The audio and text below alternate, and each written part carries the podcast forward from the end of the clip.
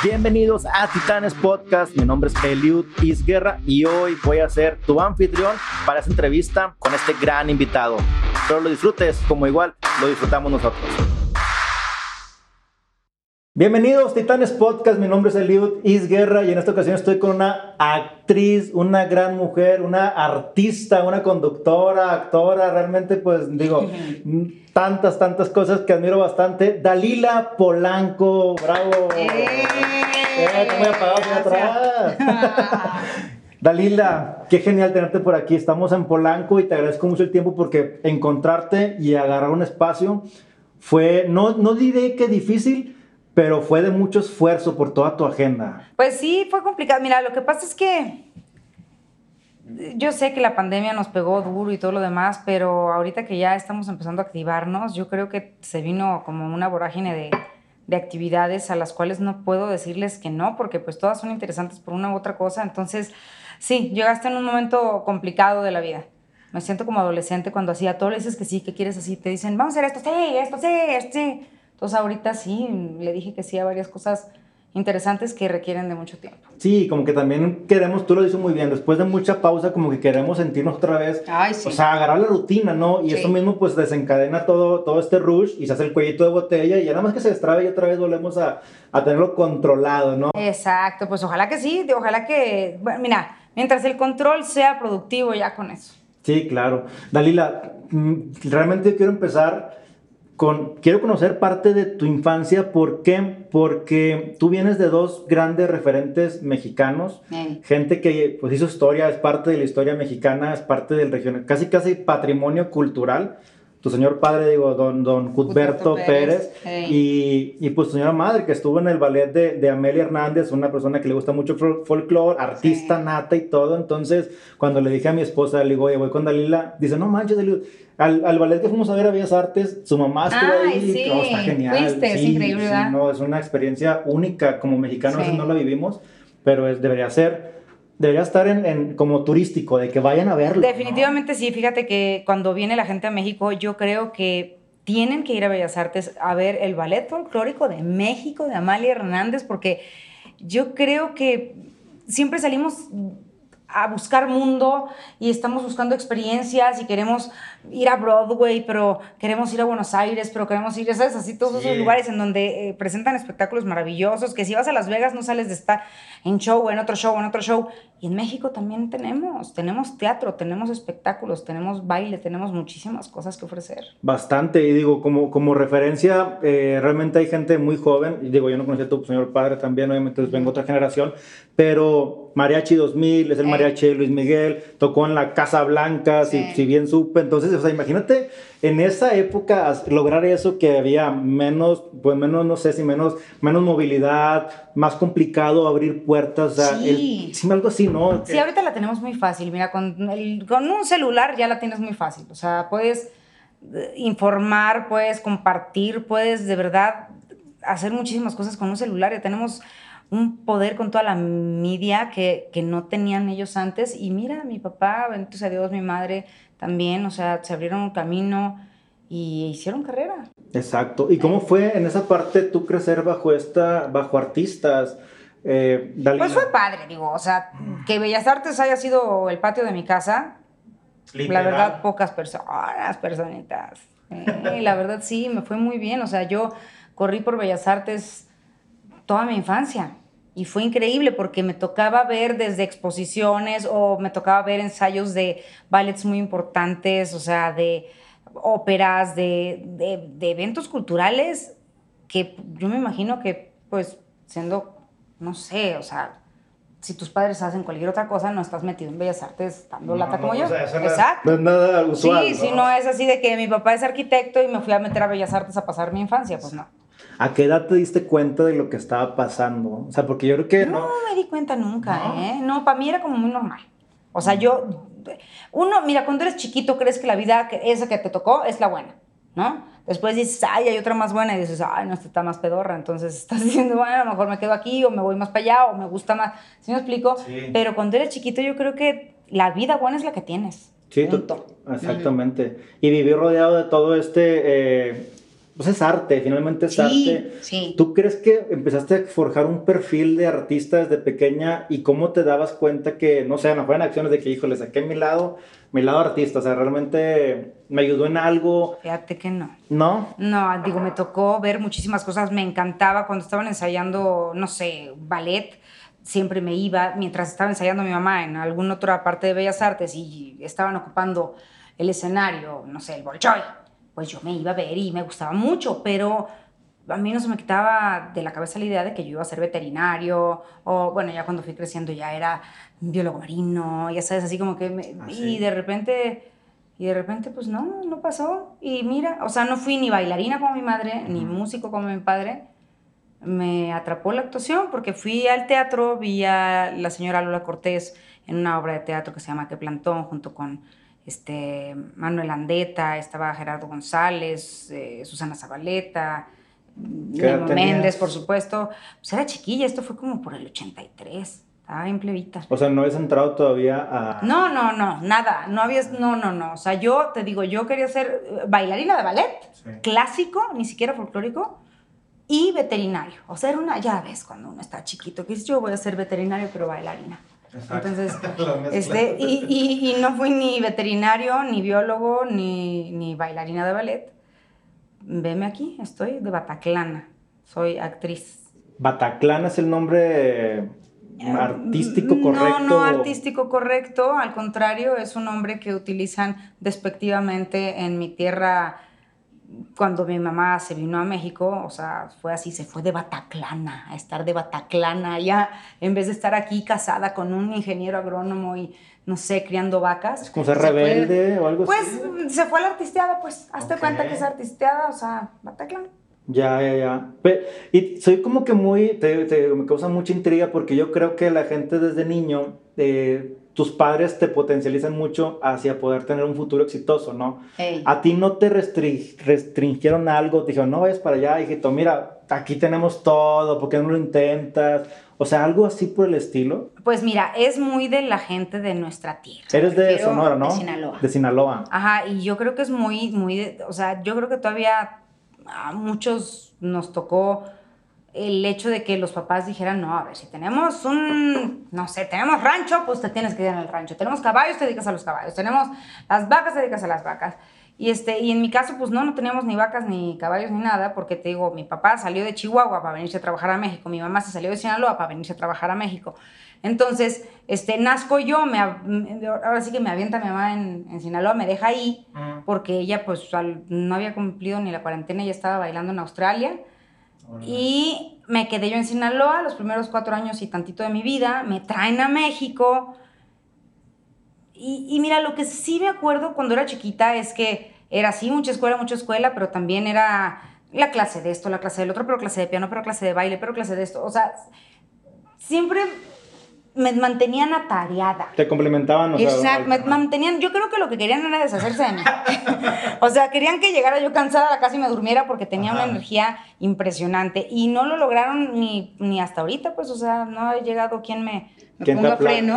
Sí, no, no lo tengo y, y fui conociendo cosas, o sea, fui conociendo, pues, el baile en muchas de sus facetas, la música en muchas de sus facetas y ninguno me cautivó como me cautivó el hecho de estar en un escenario y hacer todo lo que yo vi cuando fui a ver Qué Plantón, cuando fui a ver este José el Soñador, cuando fui a ver A Chorus Line, cuando fui a ver todas esas obras de teatro que yo decía, eso quiero. Eso quiero, quiero estar ahí y hacer eso. ¿Y qué querías? O sea, querías figurar. Quería estar en un escenario, pero no ser la bailarina como mi mamá, sino ponerme en los zapatos de otra persona. Quería ser otra persona, que es lo que hago hoy día finalmente. O sea, digo, sí hago conducción y de repente estoy en el radio y de repente lo que tú quieras, pero yo soy actriz.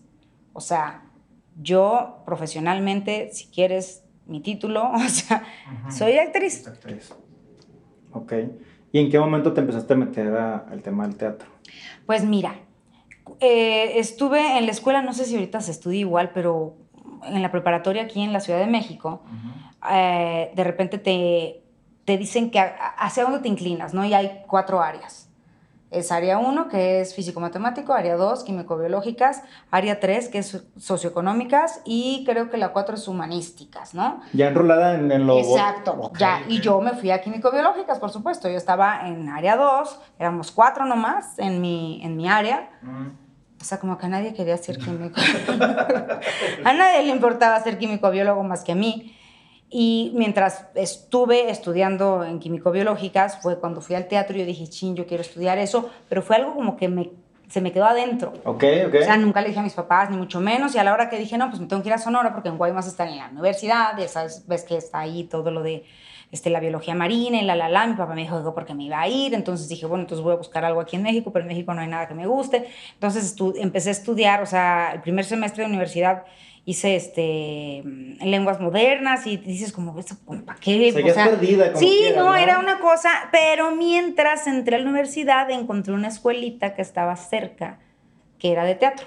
Mm. Y ahí fue donde acabé de hundirme, porque dije, no, ya, esto es lo mío, ya ni los animales, ni las lenguas modernas, ni qué carambas, no tengo que estar haciendo yo esas cosas. y, este, y me enteré que hubo una audición en el Centro de Educación Artística de Televisa, y me fui a parar sin pedir permiso a mis papás, ni mucho menos, no avisé. Me fui a parar, hice mi audición. Y estaba yo en Chihuahua con mi familia, con toda la familia paterna y mi mamá. Estábamos, este, pues haciendo, justamente preparando masa para los tamales, ya estábamos embarrando las hojas del maíz. Y sonó el teléfono y es una llamada. ¿Y para quién es? Para Dalila y todo eso así Dalila, la plebita de 17 años, es así de... Sí, ¿quién la busca? Por... Yo, ¿quién me habla a mí? No, pues, ¿quién habla? Y entonces ahí me dijeron, hola, felicidades, somos del centro para decirte que no sé qué. Y yo así... En shock. No, hombre, yo no decía nada. Y bueno, y te vemos aquí el día, no sé qué, no sé qué, este, la próxima llamada será el día, y siguió hablando la mujer, yo no decía nada. Y sí, nos vemos, yo gracias. Y colgué. Y me dijeron, ¿quién era? Dije, está equivocado. Y me paré y me fui a mi cuarto. Ah, no dijiste nada. No, dije, está equivocado, me fui a mi cuarto y fue la peor noche, el 24 de diciembre de 1990, ah. para mí fue la peor noche de mi vida porque no sabía cómo le iba a decir a mis papás que iba a ser actriz. Y de ahí para el real, pues aquí estoy. ¿Cómo fue la audición? O sea, ¿entre cuánta gente participas? ¿Qué tanta probabilidad fue de que esto se diera? No tengo ni idea cuánta gente fue. Yo lo único que te puedo decir es que de la entrada de la puerta eran toda la cuadra está a la esquina y yo era como la, que te gusta? Como la cuarta, quinta dando la vuelta a la cuadra.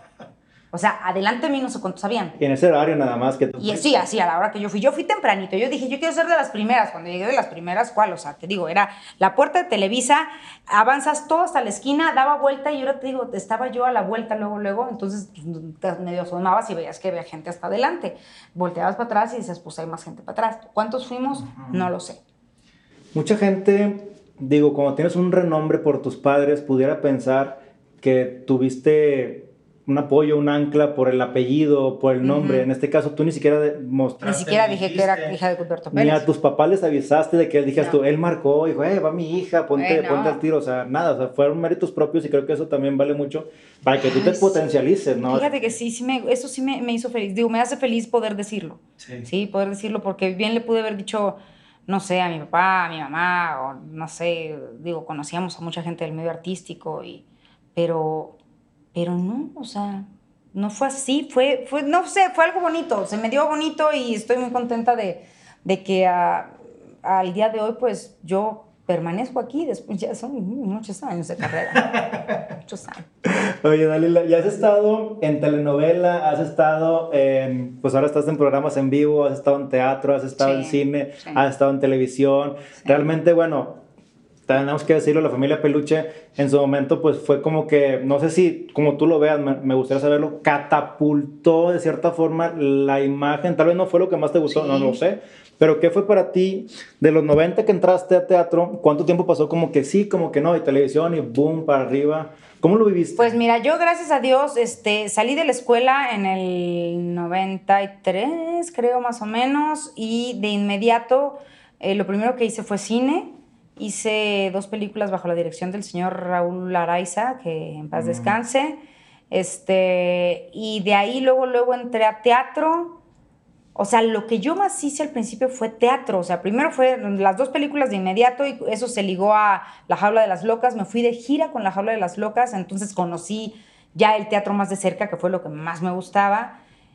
¿No era más difícil entrar al cine? Digo, perdón mi ignorancia, pero siento pues como Pues mira, me hablaron. Sí. O sea, hicimos una presentación, me acuerdo, y el día de esa presentación, en la que fueron varios productores, este, me habló directamente el señor Raúl Araiza y me dijo, quiero verte en los estudios tal y tal y tal. Y me fui a presentar y hice un casting, me quedé, me fui a Veracruz a vivir un mes allá a hacer una, una película. Fue de lo primero que hice, sí, sí, sí, sí. Dejar todo, irte sola. Sí, fue padrísimo, fue de verdad lo máximo. Y luego la gira de la Jula de las Locas, yo 20 años tenía yo ya de gira con un elenco de pura gente profesional, era maravilloso. De verdad me tocó muchísimas cosas y por supuesto por lo mismo de ser, ahora sí que del CEA, del Centro de Educación Artística de Televisa del señor Eugenio Cobo, pues luego, luego digo, habían castings y yo iba y demás, pero me jalaba más el teatro. O sea, yo lo que más he hecho en mi vida es teatro. Y sí tengo que reconocer que hice varias cositas, muchas cositas, y este, y la familia Peluche, yo creo que es un parteaguas en la vida de todos los integrantes de esta serie. A todos nos fue muy bien. O sea, yo creo que Consuelo Duval ahí también como que reventó terrible, Pierangelo que salía de mi esposo. O sea, todos los que no éramos el señor productor, ¿se me explico? O sea, claro. Y en esta parte, digo, tú tenías como que un arquetipo, un personaje que tenías que cumplir en la familia Peluche eh, de cierta forma, que fue con, donde la gente también conoció más la personalidad, tal vez, eh, eh, de ese personaje de, Dalila.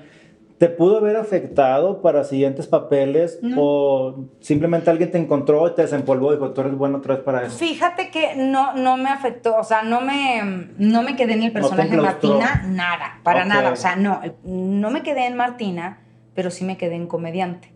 Ya. O sea, me empezaron a hablar para hacer, o sea, yo que iba a ser una cosa intensa y así dramática, me empezaron a hablar para hacer comedia y más comedia y más comedia. Muchísimas gracias. Pues mira, la verdad me hace muy feliz. El hecho de estar representando la vida de otra persona es lo que me, me sublima de la actuación.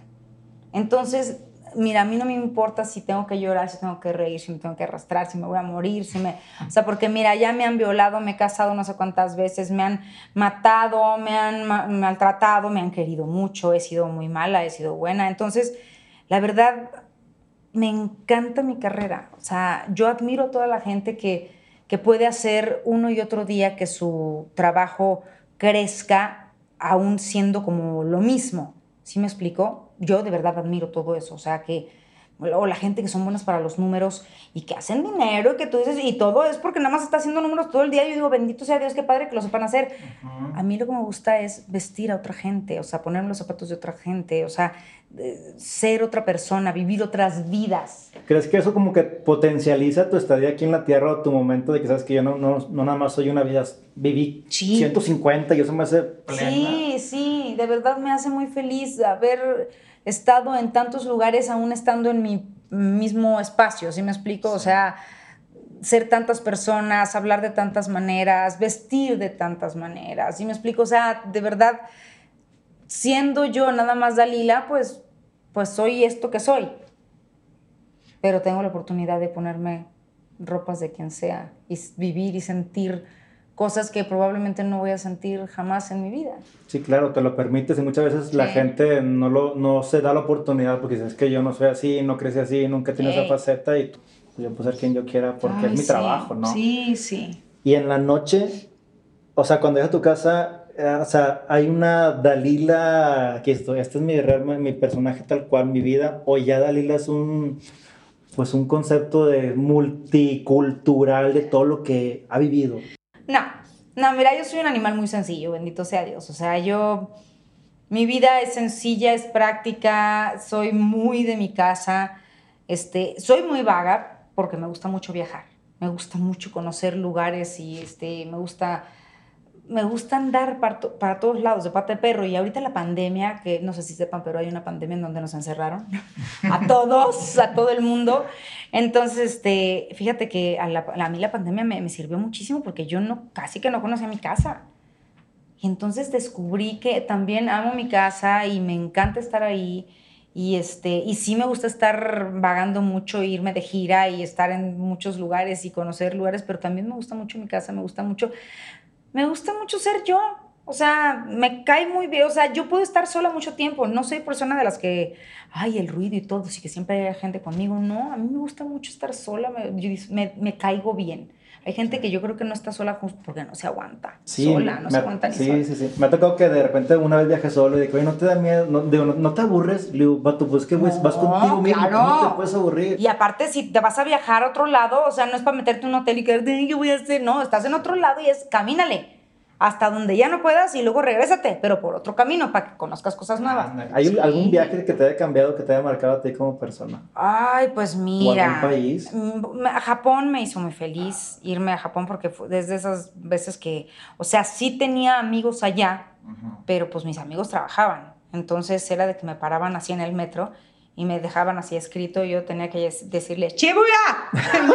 ay, yo no, yo no me expliqué, no me expliqué nada más, ¡Chibuya! Para allá o para acá. Y ya me iban diciendo. Y entonces fue de verdad una experiencia maravillosa. Bueno, si he de ser honesta, yo creo que cada vez que estás caminando sola o acompañada en un lugar nuevo, o sea, siempre es una gran experiencia. O sea, de verdad. Éfeso, por ejemplo, Éfeso o sea, sentir que voy caminando por, porque Éfeso, no sé si sepan, pero es los que son católicos, cuando dicen primera lectura según a la carta a los Efesios, no sé qué, la, la, la, de verdad yo es que aquí fue la Biblia, es que aquí pasó Diosito y de aquí, y me emociona mucho estar en esos lugares, o sea, estar en la casa de Julieta, de Romeo y Julieta, o sea, de pensar que Shakespeare estuvo ahí en Verona y entonces se le ocurrió que iba a hacer a dos familias que se peleaban, pero se enamoraban los más chiquitos, y entonces yo decía, aquí es, y esta es la casa de ella, y aquí él se ¿sabes? Eso, o sea, caminar en páginas de libros, siento que estoy caminando por los libros que he leído, y por eso me gusta, yo creo, viajar, porque quiero conocer todo lo que he leído, o las fotos que he visto, de que dices, quiero ver esto, así que cada viaje te da algo nuevo. Sí, claro, y también sales de zona de confort y, y también hay riesgos y los afrontas y te haces entender. Y, y te enfermas. Y te enfermas. Porque comes cosas que no debes y entonces tienes que salir de esa allá lejos en el carambas donde no está tu mamá que no tiene un sí, no, no, sí. no, no, no, no. Sí, sí pasa, que te hace crecer. Mira, yo creo que salir de tu espacio es bueno, te hace crecer. ¿Qué libros, eh, ahorita que platicaste de libros, eh, te han marcado o recomiendas más a la gente que esto, eso tienes que leerlo? O sea. Pues mira, es que ahora sí que a según que te guste, a según, porque yo por ejemplo antes leía cosas así como muy intensas y hace unos muchos años una amiga, por ejemplo, me dijo, tienes que leer Harry Potter y le dije, no. yo no le dije, no, yo no leo cuentitos de niños, no. Y me regaló los tres primeros libros de Harry Potter. Apenas estaban escritos tres. No, me hundió, me hundió, me hundió, porque ahora también me gusta la fantasía, pero entonces lees Harry Potter y dices, tengo que ir a Londres. Y tengo que ir a los de esos. Y luego lees, no sé, el Código da Vinci y dices, tengo que ir a Italia. Y tengo que ir a Florencia. Y luego tengo que ir a París. Entonces, me gustan todos estos libros en donde la narrativa es tan descriptiva que te dan ganas de ir a ese lugar nomás para caminar por donde caminó tu personaje. Hasta con ¿no? Ay, sí, sí, así de, no, tengo que ir, tengo Ponme un libro que hable de Madrid. Ah, bueno. Eso, ¿cómo no? Así, sí, también. Sí, claro, y así. Sí, oye, eh, la de comer, hablar y rezar. rezar. y dormir y no sé qué. Exacto, yo lo dije, tengo que ir.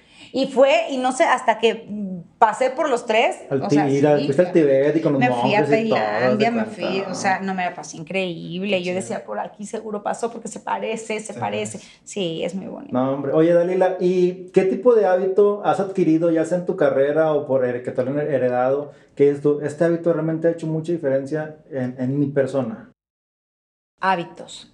Sí, ya, ya me sé a lo mejor que si, no sé, soy muy social, que si sé conectar muy rápido, que si tengo empatía, que si tengo disciplina, que si, o sea, que hábitos que para ti predominaron. Y... Déjame decirte una cosa, yo soy una persona muy disciplinada, soy muy, ay, de repente soy muy dejada, entonces tuve que abrazar la disciplina, me tuve que hacer disciplinada. Aunque no soy muy, O sea, sí, o sea, por ejemplo, el tiempo a mí no me importa, el tiempo a mí no nada, nada, pero me hice disciplinada y yo soy puntual a mí en mi vida personal el tiempo no importa, o sea, yo, pero si tengo trabajo, tengo que estar en mi trabajo a las, no sé, 7 de la mañana, yo sé que el día anterior me tengo que dormir temprano y no puedo pistear o no puedo atragantarme porque entonces no voy a dormir bien, porque entonces no voy a rendir al día siguiente. O sea, sí tuve que abrazar la disciplina de, en muchos aspectos de mi vida. Por la recompensa que venía atrás. ¿no? no, y aparte porque de verdad, o sea, sí, o sea, sí es cierto que si llegas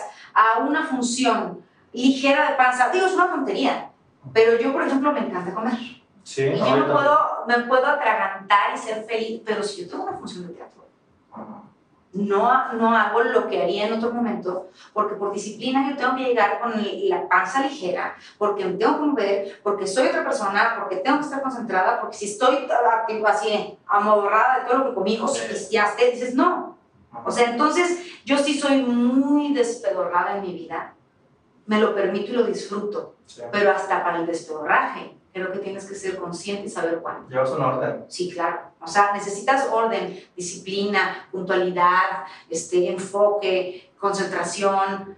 Y esos los tienes que abrazar. O sea, yo no sé si hay gente que ya nace así y mis respetos y qué bonito. Yo me di cuenta de que ocupaba todo eso para poder ser exitosa en lo que me gustaba. Ajá. y no me quedó de otra más que hacerme disciplinada, hasta me lo tatué en una nalga, de verdad, se solo por Dios tengo disciplina, tengo pasado, porque yo dije, si no me lo apunto, de verdad, lo tengo que, lo tengo que abrazar, lo tienes que hacer. Si quieres que algo te salga bien, tienes que ser disciplinado, tienes que ver cuáles son los A, B, C, D que necesito para esto. Bueno, esos, ahora te disciplinas y los haces en A, B, C, D. No es nada más como tú quieras de, ay, bueno, pues aquí. No, no, no, no, ellos saben como tienen que ser. Y conlleva también una mentoría, ¿no? Externa, porque es la disciplina dices, yo quiero hacer esto, no, pero tiene que ser así. Aunque no te gustes, bueno, claro. no va a ser caso, bien complicado. Sí, no, y si tienes de verdad un mentor o alguien a quien tú admires, escúchalo y regularmente te va a decir también lo mismo. Entonces, abraza esos conceptos. Sí. Haz los tuyos y ponlos en práctica, ejecuta de esa manera en la que tú quieres que salga tu trabajo. Si quieres cualquier cosa en tu vida, pues mira, sigue haciendo lo que estás haciendo. Cuando estás en teatro, ¿cuántas horas o días entrenas o practicas o actúas? Pues mira, según yo creo que la obra de teatro, ¿eh? Por ejemplo, ahorita estoy justamente ensayando para Perfectos Desconocidos, es una obra de teatro, ya tenemos yo creo que un mes y sí nos vamos, estamos todos los días, de lunes a viernes, eh, de una a seis aproximadamente de la tarde, todos los días. Todos los actores que estamos ahí, ah, todos los actores tenemos compromisos. Entonces, el horario es de una a seis, ¿sí? Sin embargo, habemos dos actores para cada personaje.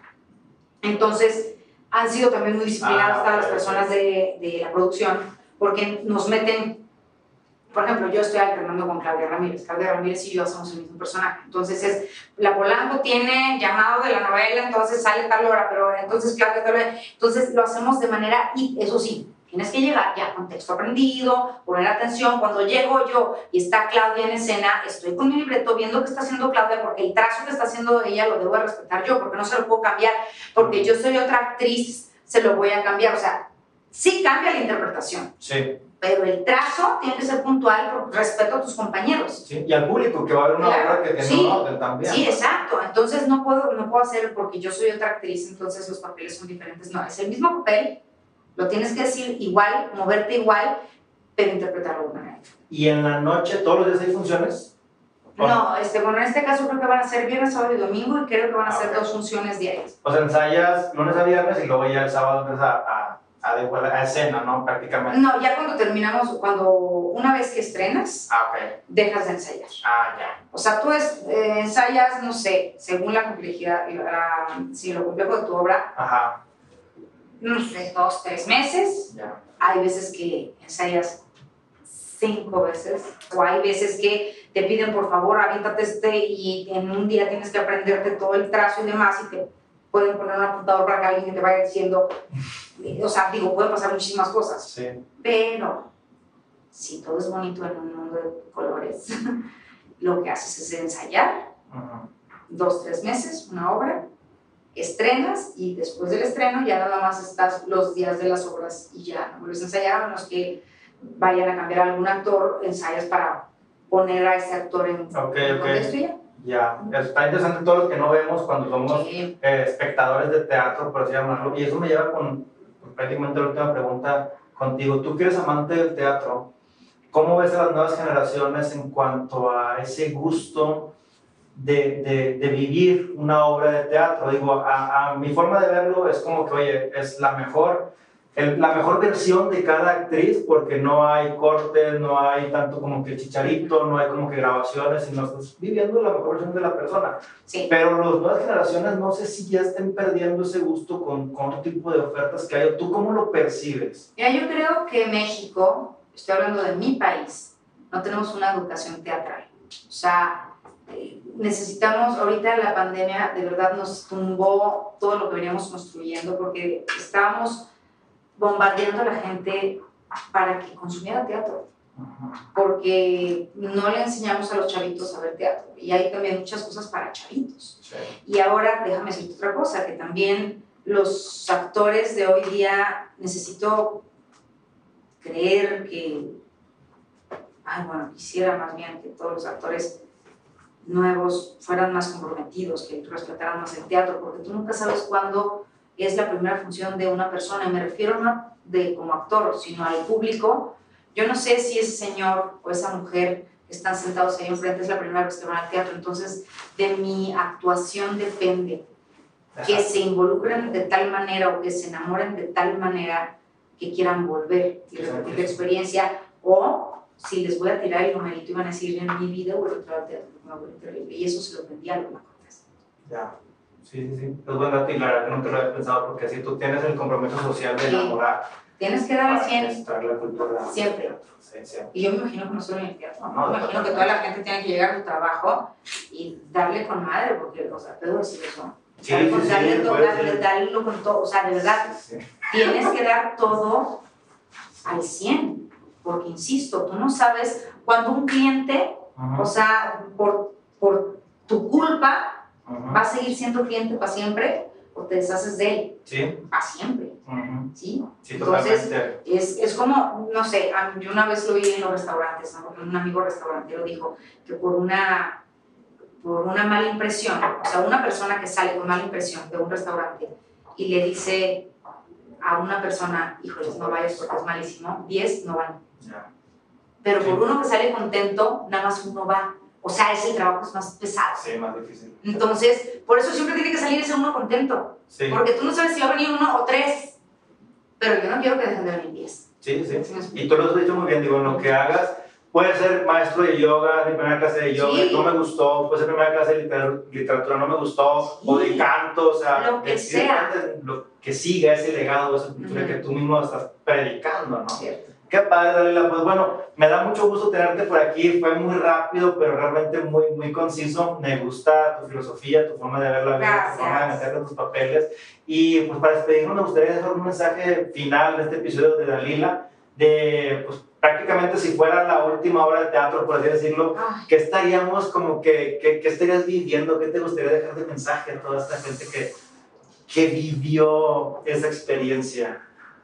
Ay, no, cállate, qué fuerte lo que me acabas de decir, pero sí, sí, sí, sí, ay, no, en mi última obra de teatro, o sea, mira, yo quisiera que la gente se pusiera de pie a aplaudir porque hayan quedado verdaderamente conmovidos o impresionados o que haya de alguna manera logrado sublimar sus cinco sentidos como para que si yo no vuelvo a pisar un escenario, ellos digan, pero yo vi una actriz que me invitó a, a venir siempre, a la hora que sea. Qué chido. Y que no se les olvide mi nombre, claro. Dalila Polanco, placer tenerte por aquí, compañera. Y pues bueno, te tengo una cortesía, un mezcal de uy, palabras. Uy, ya decía yo, porque me dieron agua. No, no, hombre. Qué tristeza. Visita en tu casa para que disfrutes. entonces... Claro que sí, porque hay que manejar. Que llegue a mi casa es viernes y el cuerpo. Sí, hombre. el cuerpo ya no sabe ni para qué son los viernes, así que. El mejor de los éxitos y aprendemos mucho de ti, pues con cada, con cada hora. Esperamos verte pronto. Parece que en vivo y disfrutar a darle a Polanco en su mejor Sí, por favor, consuman teatro, que el teatro es cultura, lo he dicho siempre y nos vemos ahí. Listo, muchas gracias. Mi nombre es Eliud Isguerra, Titanes Podcast, y nos vemos en el siguiente episodio. Gracias por quedarte hasta el final de este episodio. Espero te haya gustado, lo hayas disfrutado, pero sobre todo pongas en práctica todo lo que te ha servido y lo que has aprendido. Mi nombre es Eliud Isguerra y nos vemos en un siguiente episodio. Te dejo nuestras redes, arroba Titanes Podcast en Instagram y Eliud-Isguerra. Hasta la próxima.